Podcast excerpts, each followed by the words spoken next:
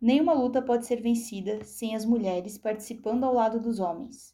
Há dois poderes no mundo: um é a espada, o outro é a caneta. E existe um terceiro poder, mais forte do que esses dois, que é a mulher. Essa é uma frase da Malala, uma jovem paquistanesa que foi vencedora do Prêmio Nobel da Paz pelo seu trabalho em prol da educação feminina no seu país natal. Eu sou Daniela Camargo. Eu sou Janaína Santos e a nossa convidada de hoje é arquiteta e urbanista, sócia fundadora da Terra Arquitetura, curadora da plataforma do Morar Contemporâneo, mestre em desenvolvimento regional e autora do livro Lugares das Mulheres. Daniela Sarmento, seja muito bem-vinda ao nosso podcast. Obrigada, Jana. Obrigada, Dani, pelo convite. Muito bom estar aqui com vocês para esse bate-papo. Então, Dani, nosso podcast, o nome dele é Diante Delas, né? É um podcast que ele vem com uma pegada de fazer inserção do empreendedorismo no mundo feminino, né? Onde a gente traz majoritariamente mulheres para serem entrevistadas e falar sobre os desafios da, da mulher no cotidiano do empreendedorismo. Então, a gente gostaria que tu se apresentasse um pouco, falasse quem é a Dani, né? O que, que a Dani faz, né? o que, que a Dani trabalha, né? Fala um pouco da tua carreira, assim. Dani, eu já tô aqui bem íntima, né? Porque é de Dani para Dani aqui. então, é, eu, eu, eu venho né, desse espaço da arquitetura e do urbanismo, eu gosto também de, de, de trabalhar nessa escala da cidade, né? Tem alguns projetos de desenho urbano. E a minha carreira ela começa é, num, num, num, espaço de, de empreendedorismo sem muita preparação. Assim. Foi um processo bastante intuitivo, de muita paixão, de muita criatividade, de muita energia, né? aquela coisa que você sai da, da universidade. Eu sempre fui muito envolvida é, com eventos, durante o processo da universidade também, sempre envolvida com muitas coisas, sempre muito curiosa das coisas, né? E sem muito método, sem muito na nossa na época que eu me formei, a gente não tinha todos esses recursos tão próximos assim, né? Não era só ligar o YouTube ali e pegar um podcast, pegar a dica e, e, e sair fazendo, né? Hoje a gente tem uma capacidade muito, de muito mais rapidez, né?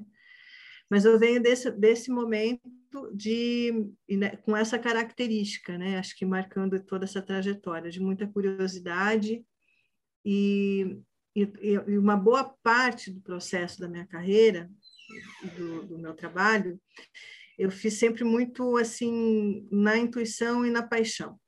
Eu posso dizer que a minha carreira ela é dividida em dois momentos assim.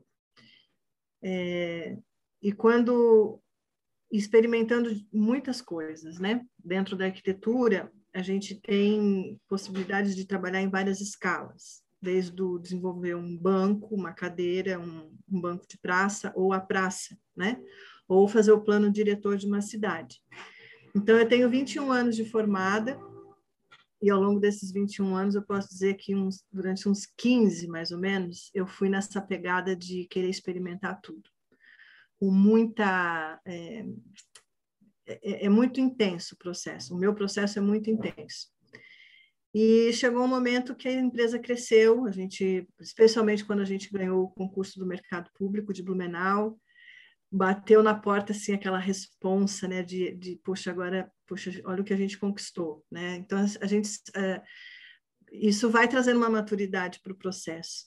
E aí, ficando um pouquinho mais consciente de tudo que é possível fazer com tudo aquilo que a gente já tinha experimentado, né? Então, tem momentos, tem fases, cada fase foi vivida de uma forma bem peculiar. E aí, quando eu começo a perceber que precisava tomar uma postura mais é, de organizar a empresa, de ter cuidado com a questão da gestão do tempo, especialmente a gestão do tempo, porque nessa correria toda dos 10, 15 anos de paixão e imersão absurda que eu tive, eu deixei de fazer muitas coisas importantes também, né? Para mim, pessoalmente, deixei, não é que eu deixei, eu, eu priorizei outras coisas, né? E de repente eu vi que eu estava acelerada demais, que tudo aquilo fazia sentido, mas eu, eu precisava dar uma desacelerada.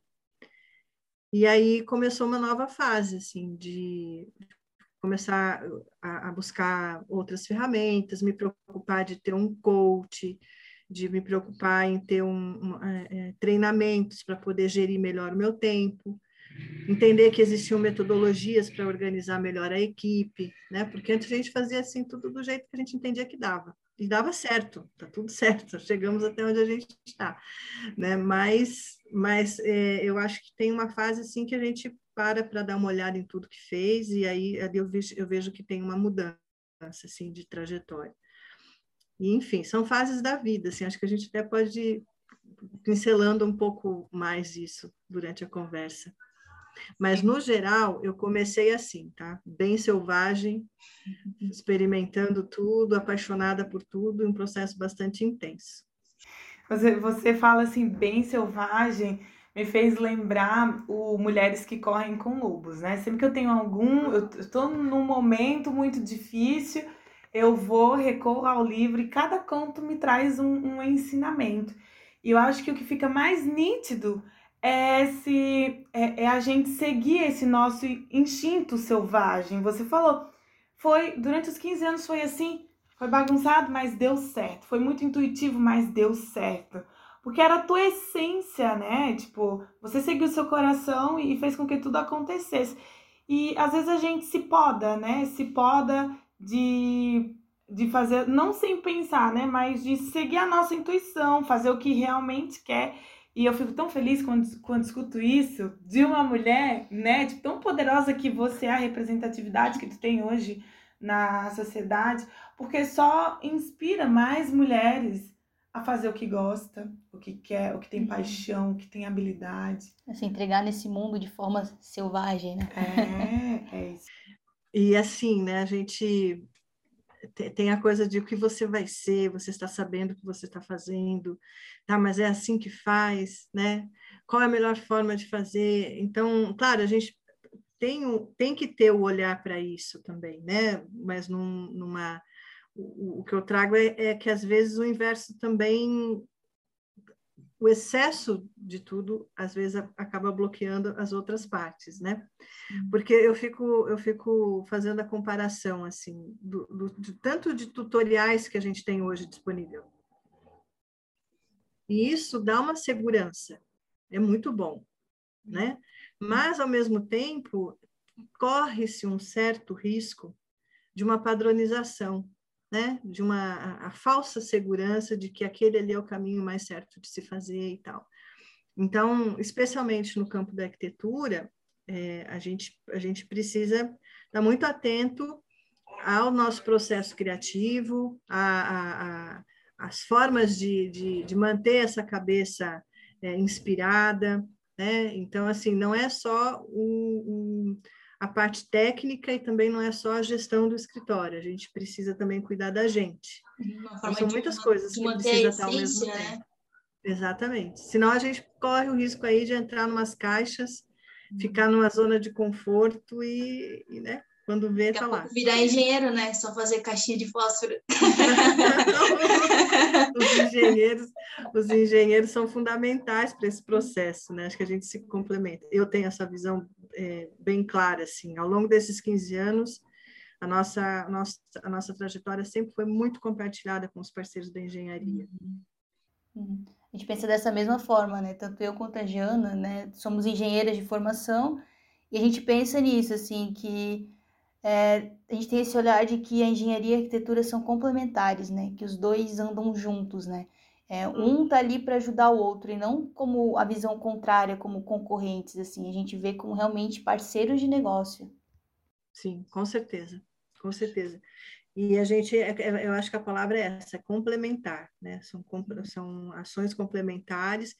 É, eu lembro que quando eu entrei na arquitetura, antes de entrar na arquitetura, eu achava que eu não ia conseguir ser arquiteta, porque eu não, não tinha muita habilidade com a matemática, com a física. Eu sempre fui uma aluna mediana, assim, com essas matérias, né? E quando eu entrei na, na arquitetura, os meus professores de física, matemática e toda essa eram engenheiros. E aí a gente, né, no, no, no conhecer o, o que, que faz o engenheiro e, e, e as engenheiras e as professoras que eu tive, é, me fez perder o medo, né, de, dessas matérias e dessa, desse processo mental né, da, mais pragmático e tal. Então, eu sou muito grata a esse processo todo com eles, e foi ali que eu aprendi que, que é complementar, né? De uhum. conseguir ver a, a, a, a visibilizar ali uma planilha, uma, os orçamentos, que no começo parecia uma coisa super esquisita, mas eles super atenciosos e uma forma de pensar né, que, que a gente aprende e acaba se complementando, né? Então isso é muito interessante. Uhum. E a Dani é, tava, a gente estava falando aqui antes dos bastidores, né, o porquê de te, de te trazer aqui e quanto tempo a gente já se fala? Acho que a gente se fala já quase há um ano, sempre remotamente. E no, em novembro, agora, a gente se encontrou pela primeira vez pessoalmente e parecia. Eu, eu me achei muito aquelas fãs que encontra o ídolo e vai te irritar. ah, sim, porque realmente a gente é, se conectou por conta de um projeto de, de, uma, de uma lei de assistência técnica, né? Que o CAL ele, ele está implantando em algumas cidades no Brasil e a Dani traz esse projeto, a proposta de implantação desse projeto aqui em Blumenau. E se conecta bastante com a gente, uma vez que é, você escreveu um livro que foi produto da sua é, dissertação de mestrado, né, que se chama Lugares das Mulheres. Hoje a gente te trouxe aqui, Dani, para falar um pouco sobre o lugar das mulheres na sociedade, né? Trazer um pouco sobre esse livro e as discussões que ele traz, né? Abordando questão de, de gênero, de acessibilidade, fala muito sobre as mulheres na cidade contemporânea. Isso.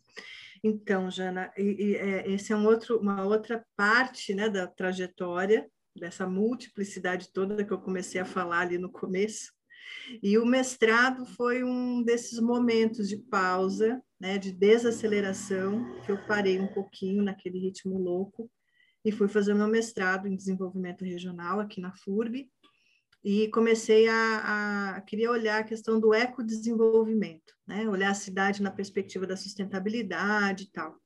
E quando, quando a gente entrou nessa disciplina, especialmente, eu tive um acesso a um texto que que mudou a, a minha, o meu olhar disso tudo. A gente tem a discussão sobre a sustentabilidade, geralmente olhando o material. É a água da chuva que reusa, é o planejamento que tem várias técnicas, é sempre uma discussão, pelo menos dentro da arquitetura, naquele momento que eu estava, era muito uma discussão técnica e materializada na, nas, nos resultados da cidade. E esse texto ele provocava pensar qual é o a capacidade que nós, as pessoas têm de incorporar uma nova cultura de sustentabilidade. E aí ele falava do papel das mulheres como atrizes para esse resgate, né, para esse novo mo modo de viver na cidade, que a cidade ela é resultado do modo daquilo que a gente faz. Então, se a gente quer comer orgânico, se a gente sabe que precisa ter uma saúde, é, se, a, se, a, se, o hábito alimentar faz bem para a nossa saúde, isso é um hábito que vai fazer eu plantar o meu, meu, alimento mais perto, isso vai impactar o desenho da minha cidade. E aí vai, você vai criando várias cadeias né, de, de soluções a partir do meu hábito.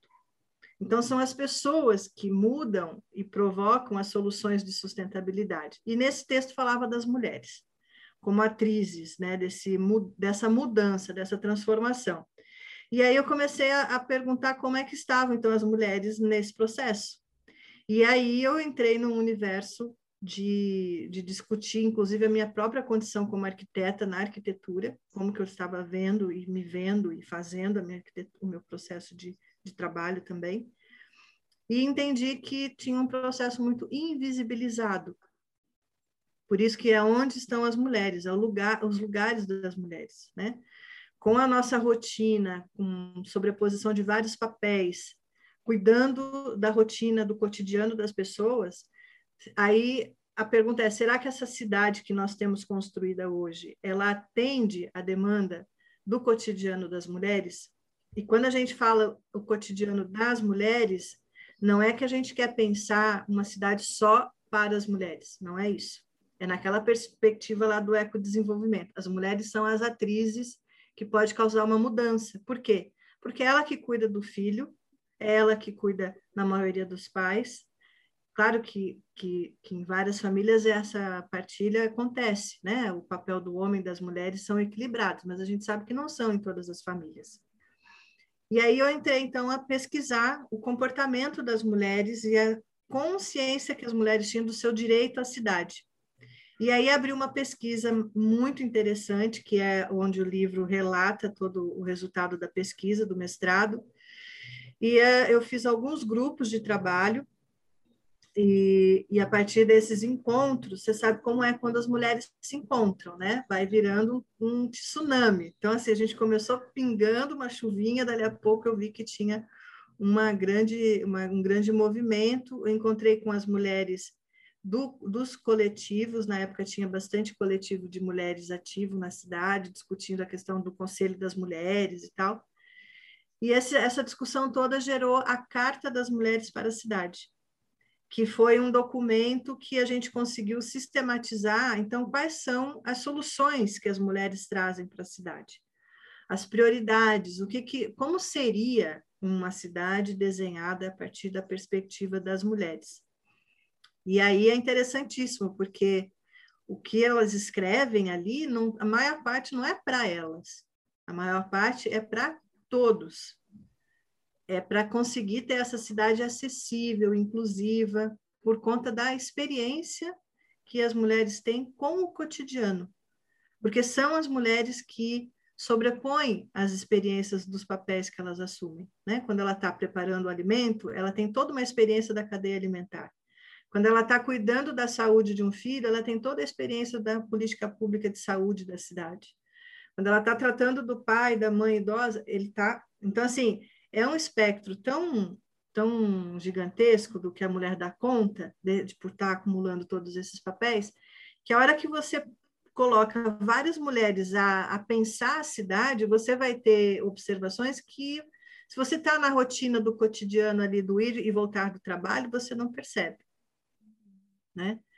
Então, surge ali várias inovações. Então, trazer a perspectiva das mulheres para pensar a cidade é um processo de inovação para as metodologias de planejamento urbano. É uma perspectiva nova para o desenho urbano também, né? Políticas públicas e tudo mais. Esse teu trabalho, ele foi com, ele foi feito, concluído toda essa pesquisa, esse movimento, quando? E vocês conseguiram colocar em prática algumas das sugestões elencadas? Então, nós fizemos o, a, a, pesquisa em si, o encontro das mulheres aconteceu ali na, no, em 2016, que foi o momento que a gente fez a pesquisa e começou o movimento. Aí algumas coisas desencadearam a partir da pesquisa, que foi a Carta das Mulheres, é, a gente protocolou essa, essa carta na, em julho de 2016 na Conferência das Cidades, e depois esse documento foi para o plano diretor da cidade, foi anexado no plano diretor da cidade. Mas se ele foi incorporado e se a prefeitura fez alguma coisa com ele, daí já é outro papel. Né? A gente não, não sabe qual foi o encaminhamento interno no plano diretor mas a gente tem também um outro, um outro, um outro movimento que surge a partir desses encontros, que foi a Praça Lilás. A Praça Lilás foi assim um, momento do, de todos esses grupos de querer continuar conversando. E aí marcava-se uma agenda, teve acho que oito ou sete encontros, se não me engano, é, que teve o, o, o encontro das mulheres nas praças. Então, era um, um, um encontro organizado pelas mulheres, cada uma dizia o que podia ofertar, e aí a gente trocava. Então, era uma tarde do sábado, uma vez por mês, as mulheres se encontravam nas praças. E aí tinha rodas de conversa sobre alimentação saudável, sobre os assuntos que cabia e que interessava, é, rodas de crochê, e a gente se encontrava ali para conversar. Então, foi um, foi um momento, assim, né, a, a, de encontro de, com esses encaminhamentos. Então, hoje eu não sei como que está essa discussão dentro da prefeitura. Esse movimento ele é orgânico, né? Ele vai e volta, ele não tem uma, não teve uma continuidade, né? Uhum. Mas o livro teve continuidade, a dissertação teve continuidade.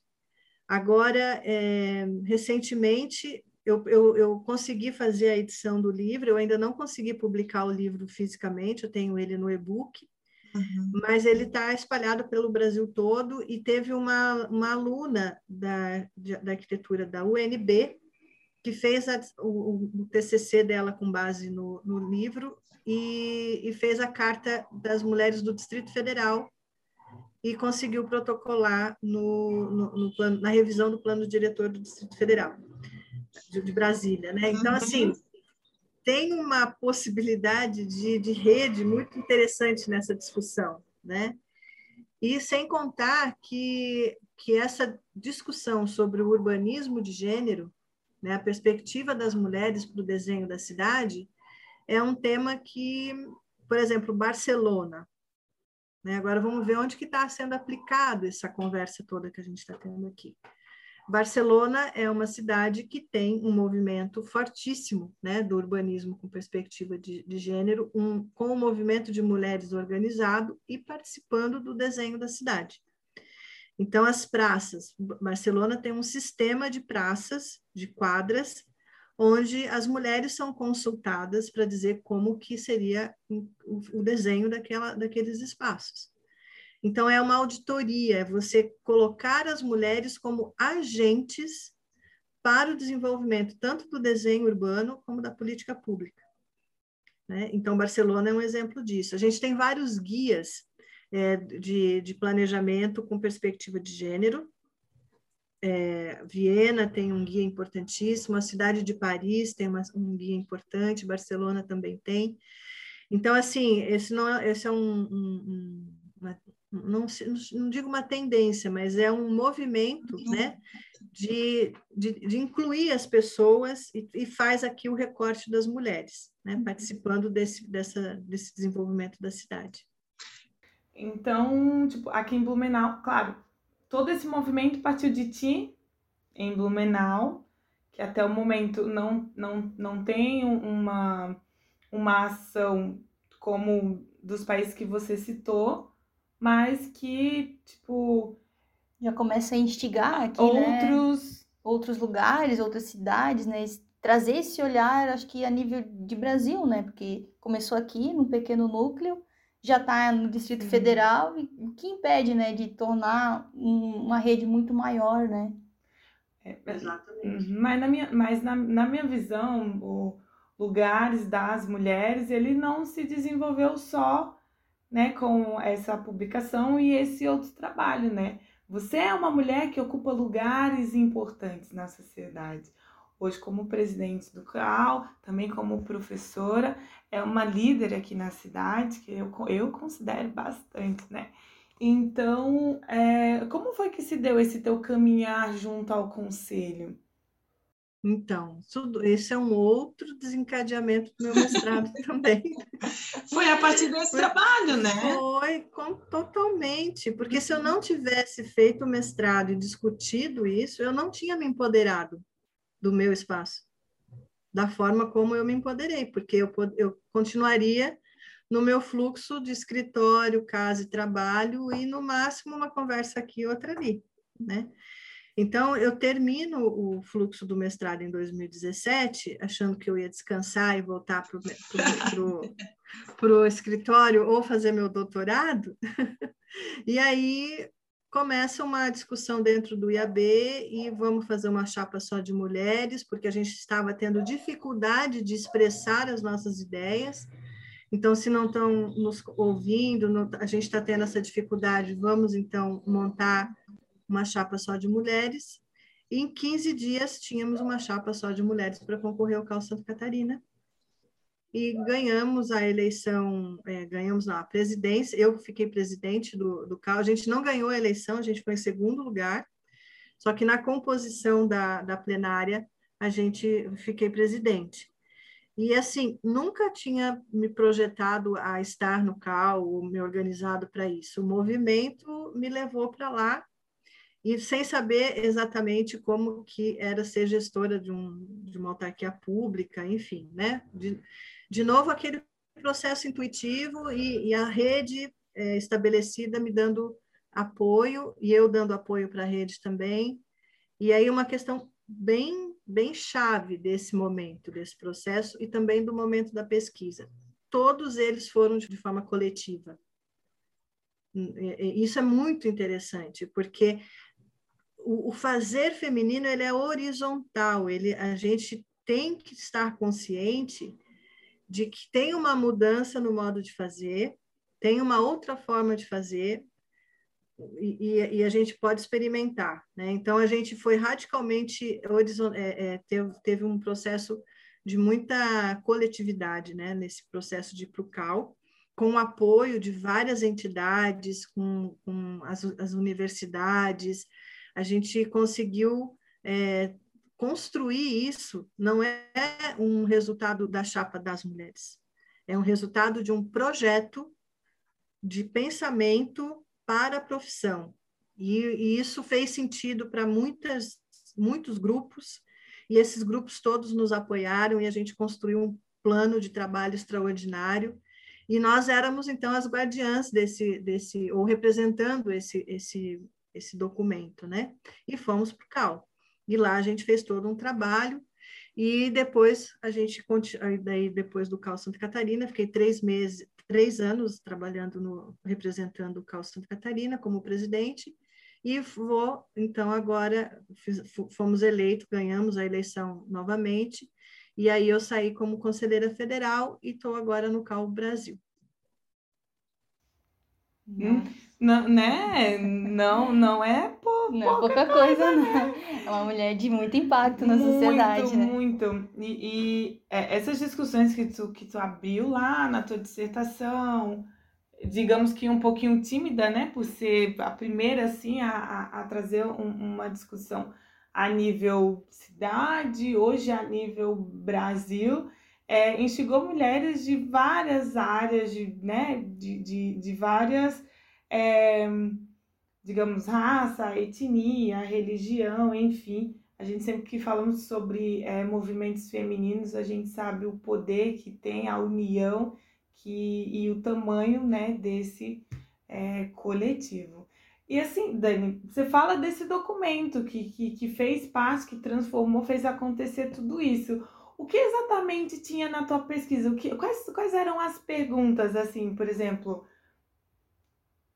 para nos fazer assim, assim, pensar um pouco nessa, nessa ideia de como eu, mulher, posso é, contribuir, contribuir né? com os espaços da cidade? Sim. Então, na pesquisa, a gente tinha um momento de o primeira, a primeira rodada, a gente tinha rodadas de encontros, né? E a primeira discussão que a gente fazia era como você se sente na cidade. Né? E aí a primeira coisa que vem, assim, na maior parte das rodadas que a gente teve, foi o medo da cidade. As mulheres têm medo de estarem sozinhas na cidade. Então, o primeiro obstáculo que a gente tem é com o corpo é o medo da, do tamanho da roupa, é o horário que anda, é com quem fala, porque culturalmente a gente vem protegida para o espaço público. O espaço público não é o espaço das mulheres historicamente. O espaço das mulheres é o espaço privado, dentro da casa protegida, né? E aí tem toda uma enfim, isso daria só isso daria um podcast para a gente conversar. né? Mas a gente vai evoluindo enquanto sociedade, as mulheres vão ocupando seus espaços de trabalho na cidade, mas esses resquícios culturais continuam até hoje. Então elas começam começa a problematizar a questão do medo e aí a gente começa a identificar quais são os pontos que a cidade tem que não funciona para dar segurança para as mulheres.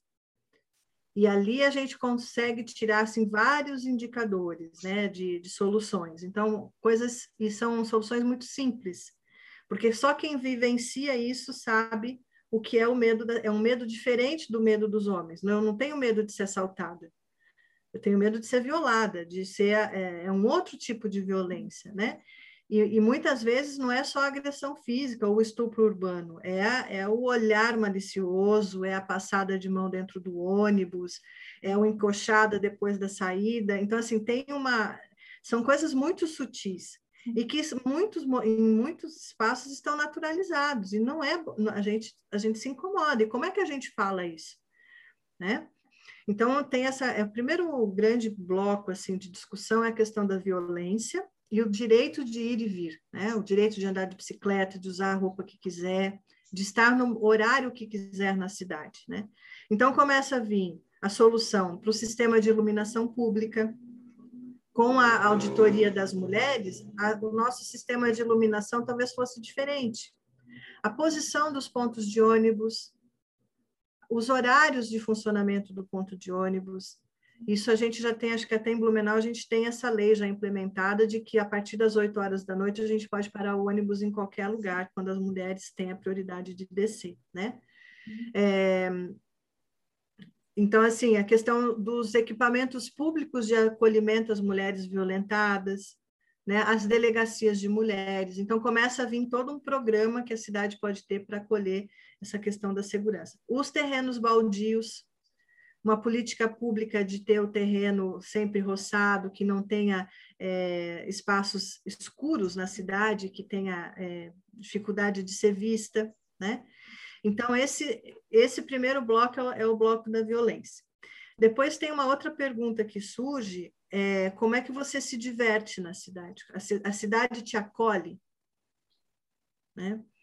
E aí entra, é muito interessante essa rodada, porque as mulheres não se veem na cidade. Se a gente for olhar os espaços públicos dos parques, é, a gente tem o futebol, a gente tem o parquinho, a gente tem os equipamentos que a maior parte atende o público masculino. Para as mulheres, claro, a gente pode caminhar, pode, mas assim, o espaço para qual é o hábito de lazer da mulher no espaço público? Qual seria o equipamento para atender a demanda do hábito das mulheres?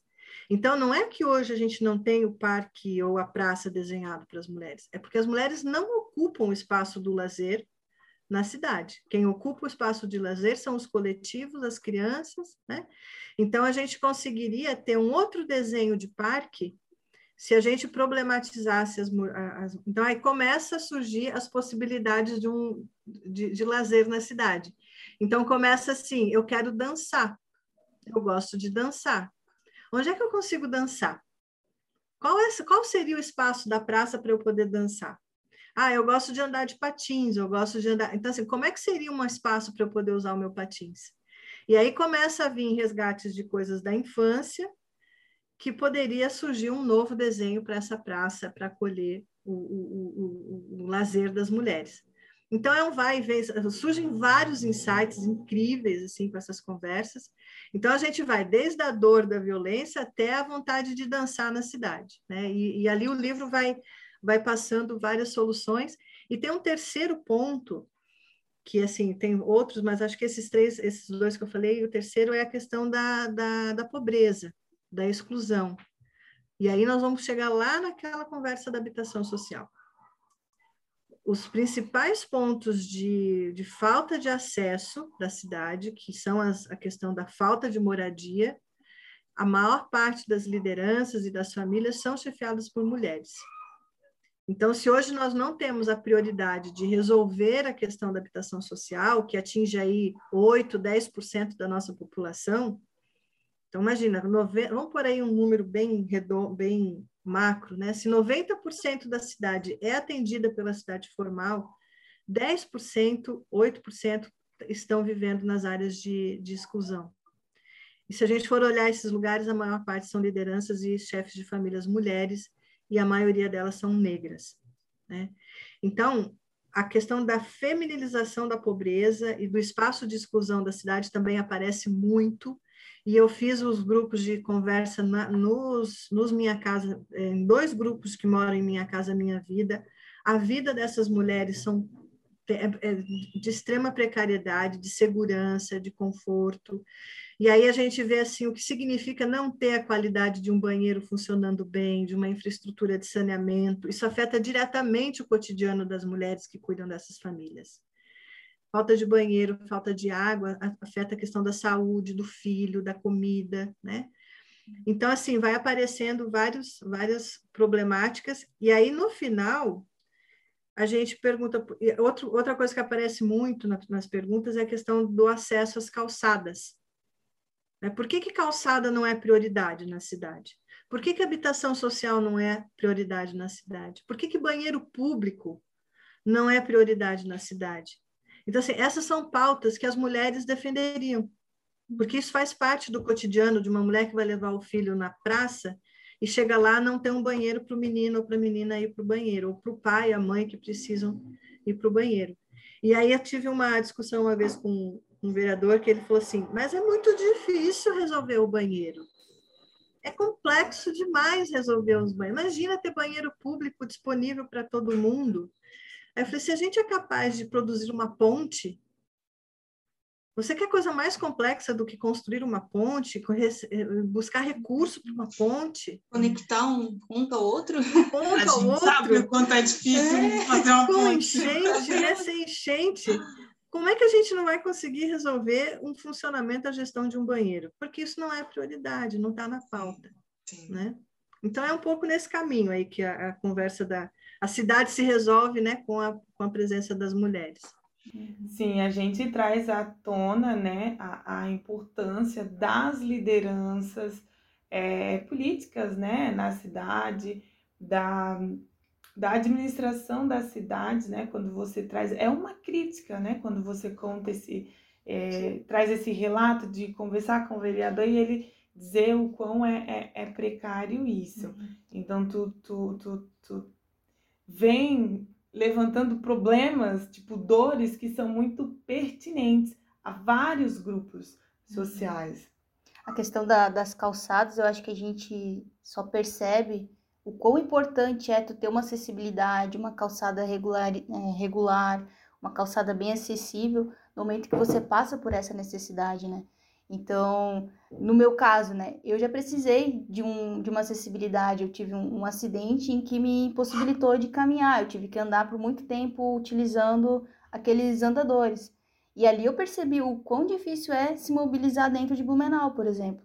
Em pontos em que tu não tem uma calçada, em que tu não tem uma rampa com uma inclinação correta, em que tu tens degraus muito elevados para subir.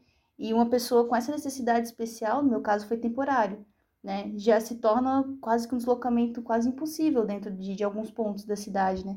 E trazer esse olhar feminino, assim, de dizer que a mulher consegue perceber isso, para mim, assim, foi estourando a cabeça, assim, porque é. é um olhar que a gente não tem, às vezes a gente não, não tá percebendo isso, né, no nosso dia a dia. É, e, e, é interessante que quando a gente percebe, não dá vontade de ir lá e resolver a calçada? Né? Não dá vontade de sair, vamos resolver essa cidade, vamos uhum, deixar isso, né? Arrumar. Sim. E foi um pouco, foi um pouco essa catarse que aconteceu na época do, da pesquisa, sabe? A gente se reuniu, fez a carta. Ah, e uma outra coisa da carta também, a gente estava na época da eleição, em 2016, a gente foi em todos os candidatos e todos eles assinaram a carta com o compromisso de, de, de fazer de implementar, de fazer a carta acontecer enfim, são, são movimentos políticos também, né, da, da presença das Sim. mulheres ali naquele momento. Sim, mas a gente, né, eu acho que de antemão tem a, a resposta que não não foi para frente, né, não foi implementado, algumas questões é, ficaram apenas em pauta. Mas e o CAL, né? Hoje você como é, presidente do CAL Santa Catarina, hoje vice-presidente do CAL Brasil é, há movimentos de mulheres, alguma continuidade ou algo do tipo preocupado com essas questões que foram levantadas na tua pesquisa dentro do CAL? Hoje vocês trabalham com isso? O que, que acontece? Então, isso, isso é um, como a gente fala, é um movimento e é uma mudança de cultura, né? Quando a gente faz esse, esse quando a gente entra no CAL Santa Catarina, começa um movimento, a gente organiza uma comissão temporária, uma, uma câmara temática de mulheres, a gente faz eventos, começa a se encontrar entre as arquitetas no Cal Santa Catarina, depois a gente começa a se encontrar nos estados, a gente faz um ciclo de debates, onde nove estados participaram, e aí os assuntos eram diversos, ligados à profissão, mas também ligado à questão da cidade. Então, esse tema da cidade também aparece nesse movimento dentro do CAL, durante esse tempo que a gente estava na gestão do CAL Santa Catarina. E a gente chega no final da gestão com uma política de equidade para o CAL como um todo. A gente construiu esse movimento de mulheres no, no, na arquitetura ao longo de 2018 e 2020. A gente consegue, então, é, construir a, a, política de equidade. E um dos eixos da política de equidade é o cotidiano cotidiano das mulheres na arquitetura e na cidade. Esse eixo, a gente é, tem outros, tem a questão da história, da arquitetura, tem a, a questão do, do, da formação e do ensino, é, do exercício profissional, a, a, a presença das mulheres na, na, política também e dentro do conselho. Então, são seis eixos a política. Isso, isso eu considero que é resultado desse movimento também, que é esse fluxo que a gente vai para o CAL. Então, esse primeiro momento foi de organizar essa pauta né, para dentro e para fora. E agora a gente está no segundo momento, né? É, é, já te, continua as comissões temporárias estudando essa questão do, da, da, equidade, e a gente tem agora a, continua tendo o ciclo de debates, e a gente tem uma construção sendo feita com a Câmara dos Deputados, com a Secretaria das Mulheres, onde a gente vem tentando construir algumas conexões para conseguir criar uma política pública com essa perspectiva. Né? Isso está bem no começo ainda, a gente está tentando construir essas bases, mas é uma questão macro, né? E essa rede de arquitetas que vai conversando, que vai se estruturando, vai alimentando esse processo dentro do CAL também. Então, hoje o debate dentro do CAL está colocado, são diversas pautas que a gente tem lá também, mas, por exemplo, ações práticas né, dessa política lá no CAU-BR. Recentemente, a gente aprovou uma, uma, uma resolução organizando a questão das anuidades. Né? Então, a gente conseguiu, a partir do que estava como diretriz na política de equidade e que foi consultado entre todas essas mulheres que participaram, que a gente tem muita dificuldade, as mulheres que são arquitetas e que são mães, de voltar para a profissão, a dificuldade que é voltar para a profissão depois da maternidade. Muitas conseguem, mas muitas desistem. Então, é uma questão de equidade, e também o papel do CAL, a gente entende, de estimular que essa, esse acesso seja equânime para todos. Então, a gente conseguiu agora ter um incentivo de desconto de anuidade para o pós-licença é, maternidade e pós-período de lactância. Então, isso é uma ação afirmativa, já resultado dessa, dessa, dessa trajetória, né? E a ideia, agora falando da cidade, é que a gente consiga construir uma cartilha, que a gente consiga sensibilizar as vereadoras, que a gente consiga ter um material do CAL que chegue a, a, a impactar né, os, os, os, os, gestores e vereadores, deputados e por aí vai. Então, tem aí um papel institucional que a gente está desenvolvendo lá para isso também. Meu Deus. Tudo né? em processo, né? É uma construção, tudo sendo construído. Nossa, te ouvi falando assim aqui, é, até acende uma pontinha de, de esperança assim dentro da gente, né? De que tempos melhores virão, principalmente voltado, né? Para o público feminino na cidade, assim. Sim, eu antes da gente terminar, porque né, a gente fica aqui falando e quer perguntar tudo para Dani ao mesmo tempo. Dani, e nós como, né, uh, mulheres que não participamos desses grupos de liderança, o que podemos fazer? O mesmo que eu fiz. Porque eu também não participava né? Então, assim, é, é a, curiosidade, é a gente se organizar, né? Eu acho que essa sementinha, essa faísca, né? Isso tá, é latente da gente. Então, acho que todo encontro ele, ele tem um sentido e tem um potencial, né? Então, assim, a gente estar se organizando nas nossas entidades já é um grande movimento, é um grande passo. A gente não precisa necessariamente estar na entidade falando sobre a questão das mulheres, mas nós mulheres, estando nas entidades, estando nos, nos espaços que a gente pode colocar as nossas ideias, minimamente ou, ou numa troca de ideias, todos os passos são importantes, independente da escala. Esse podcast de vocês é um grande passo. Né? O movimento de vocês de querer ouvir, de querer disponibilizar, de dar energia de vocês para poder deixar isso organizado e acessível, é um grande passo. Né? Eu, eu comecei assim, eu organizei uma pesquisa, né? E isso vai, e ela só se desenvolveu pelos encontros.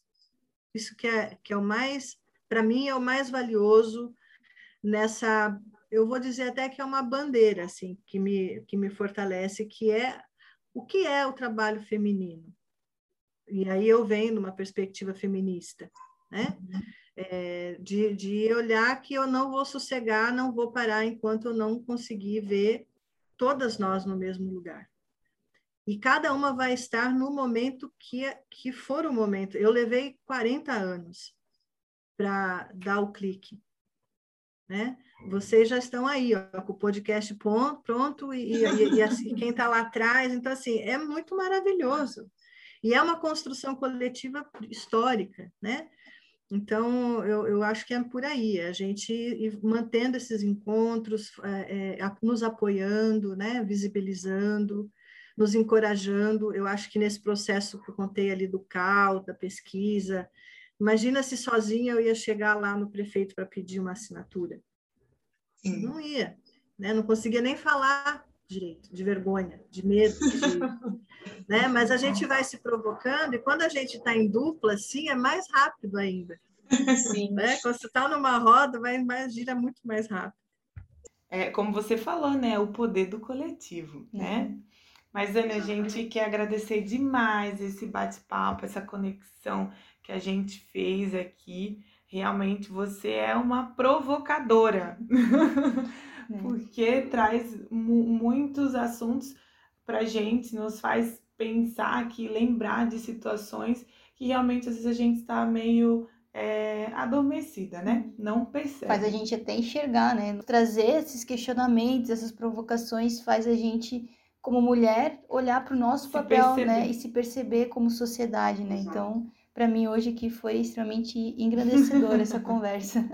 Mas, Anne, fala pra gente é, e para os nossos ouvintes sobre onde a gente te encontra nas redes sociais, né? Se alguém quiser aí entrar em contato, querer saber mais sobre a Daniela Sarmento.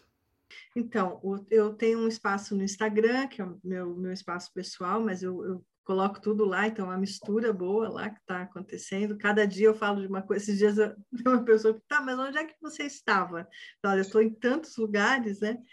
Mas assim, Daniela Sarmento 2 é o meu endereço do, do Instagram, né? E é, acho que é ali o meu principal canal. E também o site da Terra, né? Terra Arquitetura, que é onde eu disponibilizo, junto com o Christian, meu sócio, todo o nosso time lá da Terra, o resultado do nosso trabalho com arquitetura. Dani, mais uma vez eu quero te agradecer, né, ter topado estar aqui com a gente hoje, né, ter engrandecido tanto o nosso podcast com tanta informação, com tanto conhecimento, né, e, com tantas provocações, né, que eu acho que que fez hoje aqui foi trazer essa provocação do olhar da mulher, né, pro, pro coletivo. Então, assim, mais uma vez eu quero te agradecer. E para quem está ouvindo a gente, né, e quer saber um pouco mais sobre quem é a Jana, quem é a Dani, vocês conseguem encontrar a gente ali no Instagram, no arroba Jana de Verdade e no arroba a Daniela Camargo. E a gente lança aqui né, o questionamento, né? Quem será o próximo convidado? Né? Quem será o próximo a ficar diante delas?